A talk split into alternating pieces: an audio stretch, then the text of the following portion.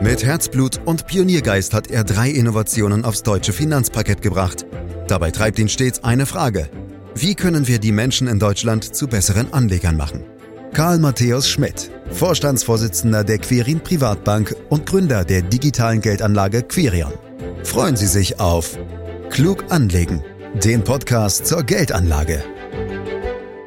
Trotz des Bankenbebens im März haben die Notenbanken weiter voll durchgezogen. Die Europäische Zentralbank erhöhte die Zinsen zuletzt um weitere 25 Basispunkte, ebenso wie die US-Notenbank FED.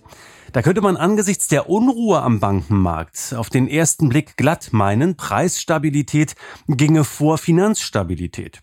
Schauen wir heute also vor diesem Hintergrund auf den aktuellen Stand der globalen Notenbankpolitik, auf Zinsen und natürlich auf die Inflation und was das alles am Ende für Anlegerinnen und Anleger bedeutet. Willkommen zu diesem Podcast, den Sie überall da abonnieren können, wo es Podcasts gibt, zum Beispiel bei Spotify.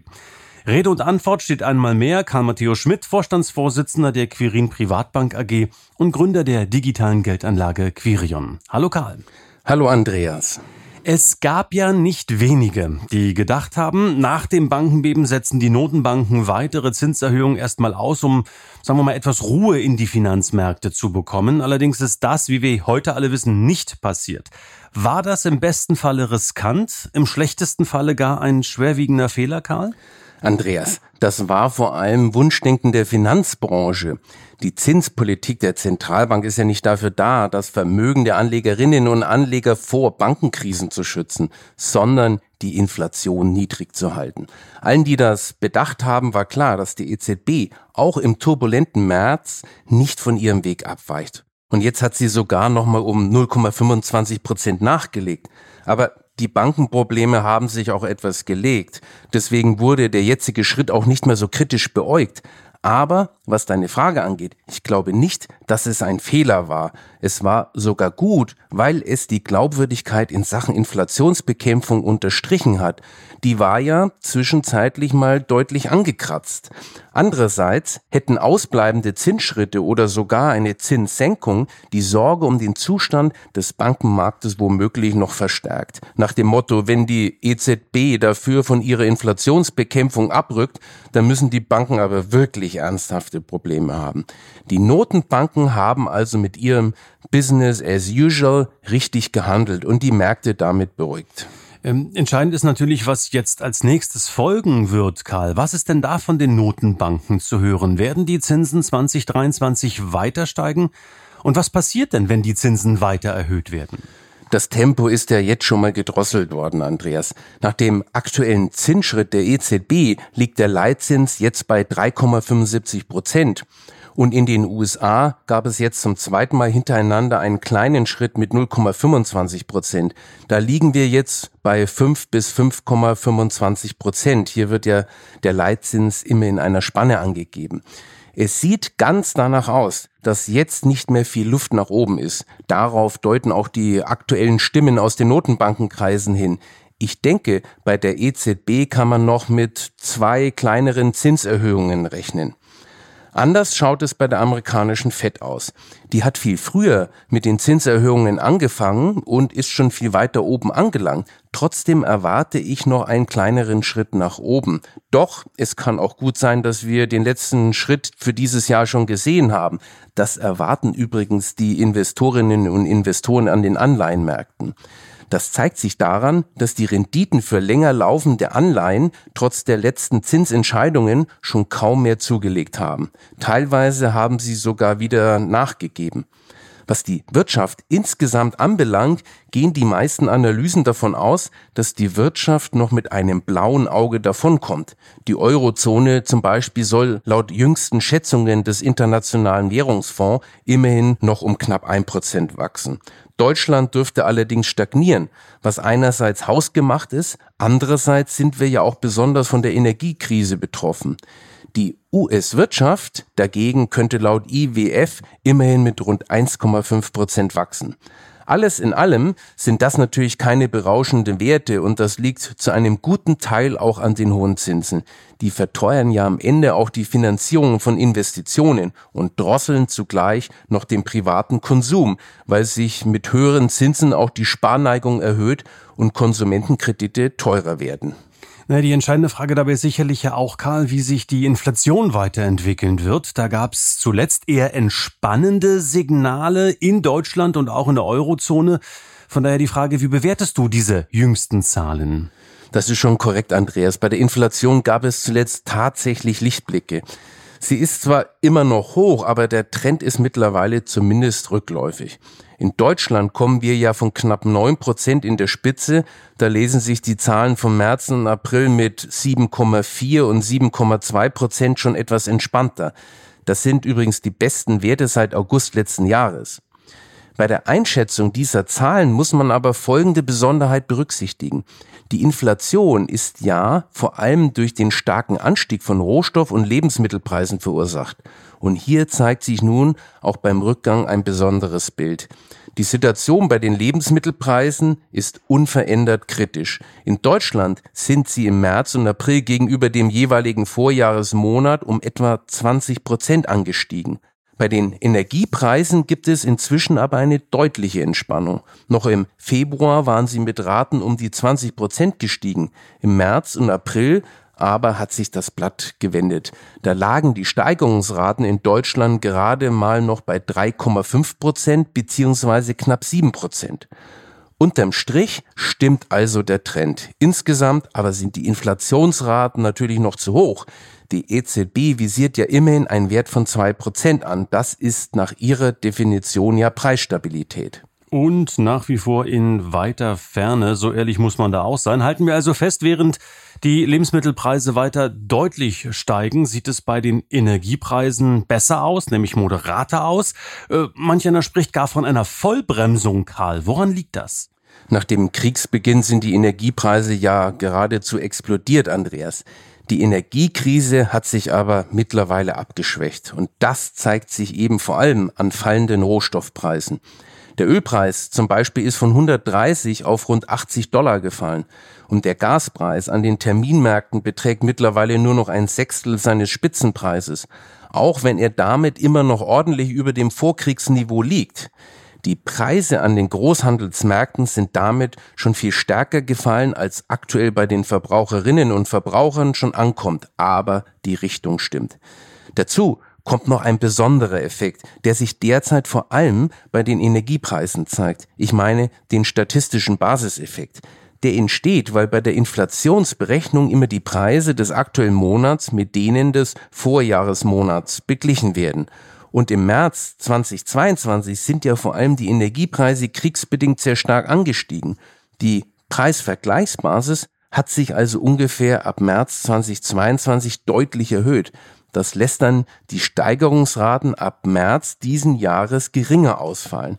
Und dieser Trend wird sich sehr wahrscheinlich auch in den nächsten Monaten fortsetzen, weil da die Preisvergleichsbasis auch noch sehr hoch ist. Und das dämpft dann natürlich auch die Gesamtinflationsrate. Zudem hat es ja in vielen Euro-Ländern auch staatliche Eingriffe gegeben, um die Energiepreise zu deckeln. In Deutschland zum Beispiel die Gaspreisbremse.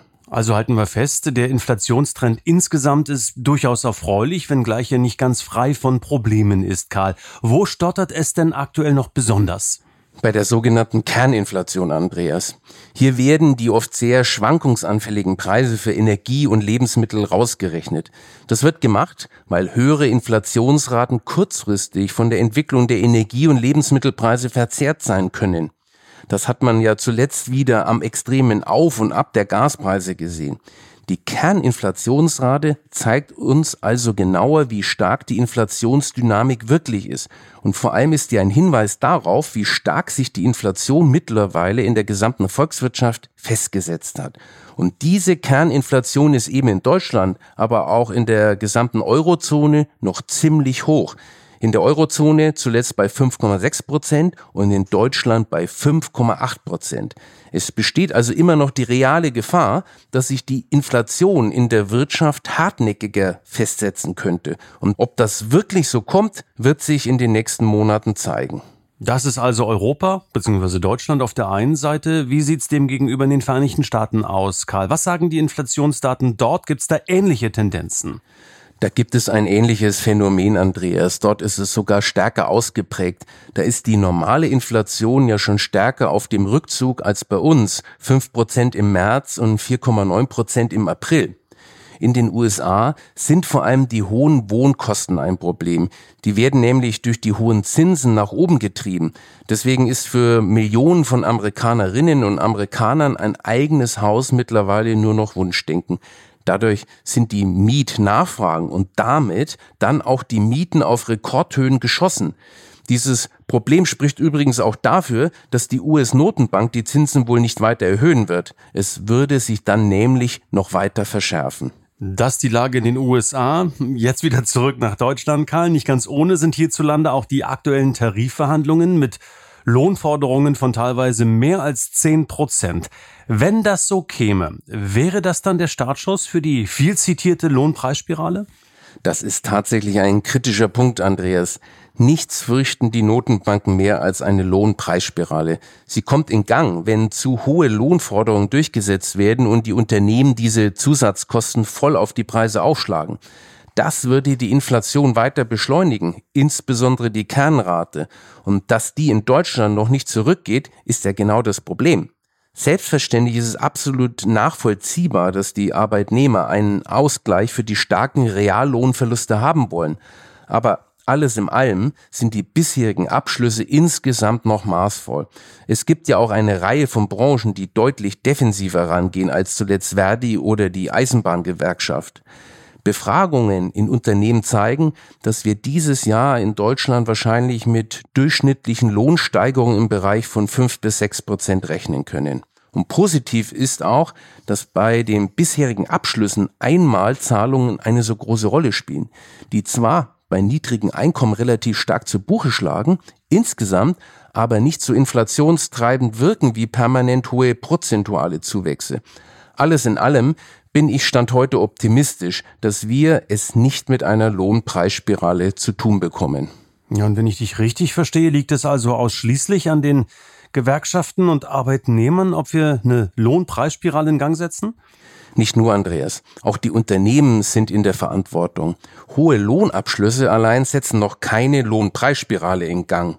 Dazu müssen die Unternehmen die höhere Löhne durch gestiegene Verkaufspreise auch auf die Verbraucher abwälzen.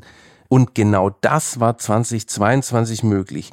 Viele Unternehmen haben ihre gestiegenen Kosten und Einkaufspreise eins zu eins an die Kundschaft weitergereicht, manchmal sogar über das notwendige Maß hinaus, zugunsten der eigenen Gewinne und zu Lasten der Inflation.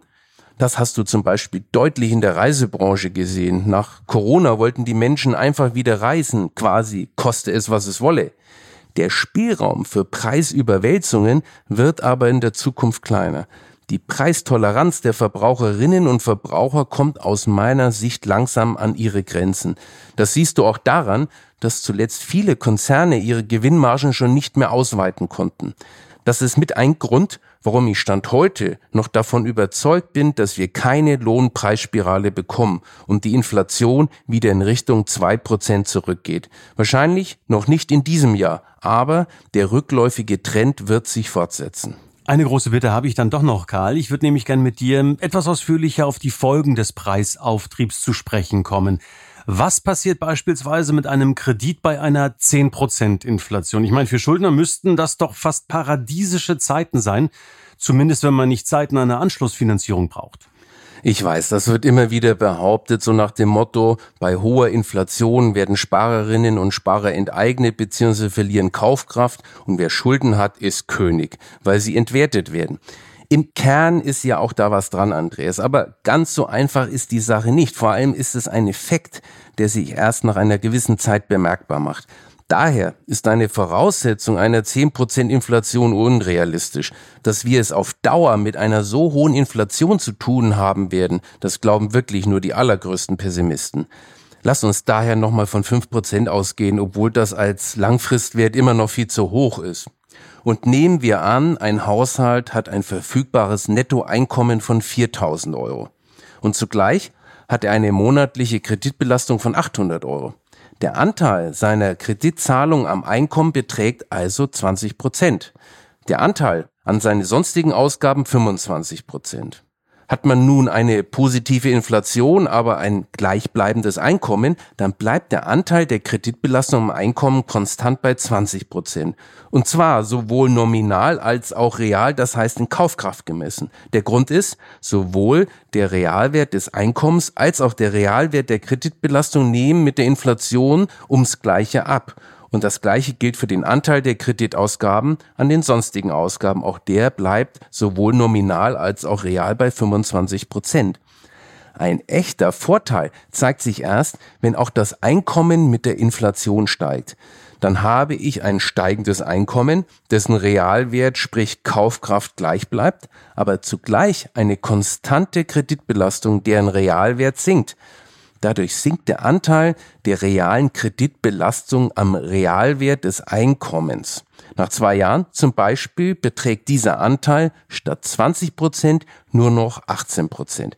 Das heißt, der Haushalt muss einen immer kleiner werdenden Anteil seines Realeinkommens für den Kredit ausgeben, was schon ein echter Vorteil ist. Andererseits sieht man am Beispiel aber auch, dass der Effekt bei einigermaßen realistischen Zahlen nicht so groß ist, wie oft getan wird. Mhm. Schön, dass wir auch das mal klären konnten. Ganz spannend, in diese Zahlen mal genauer reinzuschauen, Karl. Aber mit einer höheren Inflation sind ja in der Regel auch Leitzinserhöhungen verbunden, durch die Inflation ja bekämpft werden soll. Was aber bedeutet eine Erhöhung der Leitzinsen für die Sparerinnen und Sparer? Der Zins ist zurück, Andreas, und das ist erstmal gut so, weil das ja der an sich normale Zustand ist. Gerade die Deutschen profitieren von steigenden Zinsen, denn das mit Abstand meiste Geldvermögen liegt ja auf Sparbüchern und Festgeldern. Viele mussten sich also jahrelang mit Zinsen um die Nullmarke zufrieden geben. Größere Geldsummen wurden teilweise sogar mit einem Strafzins belegt. Eins darf man dabei aber nicht vergessen. Die Realverzinsung ist nach wie vor negativ. Das ist die Verzinsung abzüglich der Inflation. Auch wenn es mittlerweile wieder Zinsanlagen mit zwei bis drei Prozent gibt, verlierst du damit bei einer Inflation von aktuell rund sieben Prozent ja noch ordentlich Kaufkraft. Und auch wenn man gut damit rechnen kann, dass die Inflationsrate nicht so hoch bleiben wird wie aktuell, so ist doch wahrscheinlich, dass auch künftig real wenig übrig bleibt vom Zins. Was man sich also vor Augen halten muss, ist, dass mit Zinsanlagen allein die Erhöhung oder auch der Erhalt der Kaufkraft eines Vermögens auf absehbare Zeit kaum möglich sein wird. Wenn man also eine echte Wertsteigerung will, die so stark ist, dass sie nicht nur den Geldwert des Vermögens, sondern auch dessen Kaufkraft erhöht, kommt man an Aktien aus meiner Sicht nicht vorbei. Wie immer, natürlich am besten breit gestreut und prognosefrei und nur in einer Dosis, die zur persönlichen Risikoneigung passt. Und wie sieht's jetzt für all diejenigen aus, die in Aktien und Anleihen investiert sind, wenn die Zinsen eben in den kommenden Monaten weiter steigen?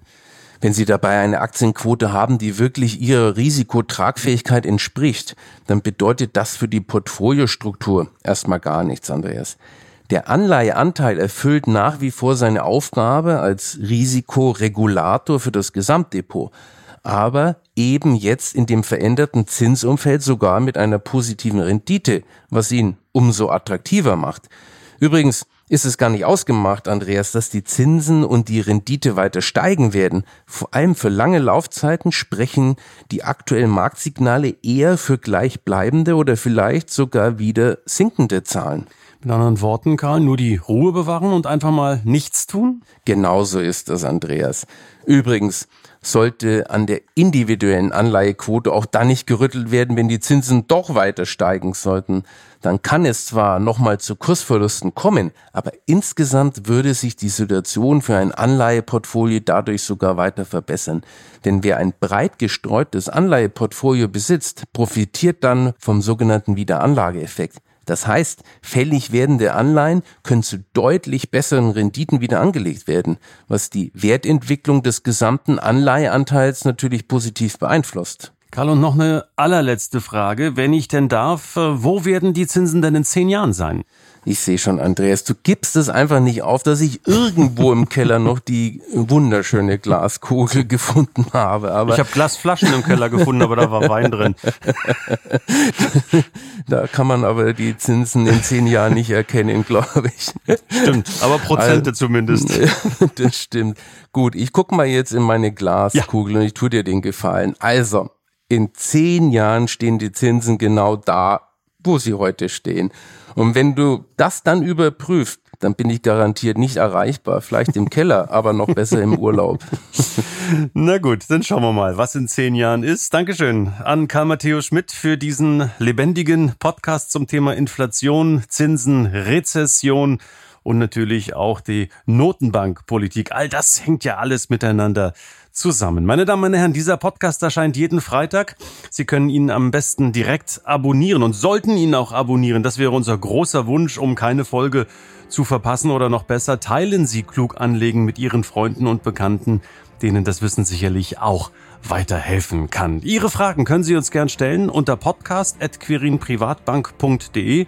Weitere Infos dann noch auf der Homepage www.quirinprivatbank.de und selbstverständlich dürfen Sie dann in den nächsten Wochen weiterhin viele, viele spannende Themen hier von uns erwarten. Für heute danke fürs Lauschen.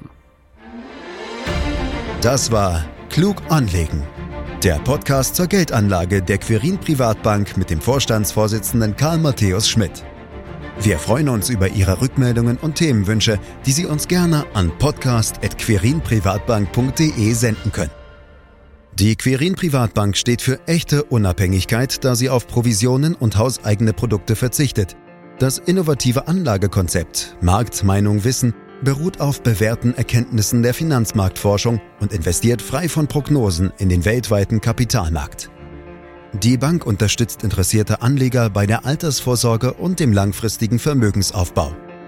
Mehr Informationen erhalten Sie unter querinprivatbank.de.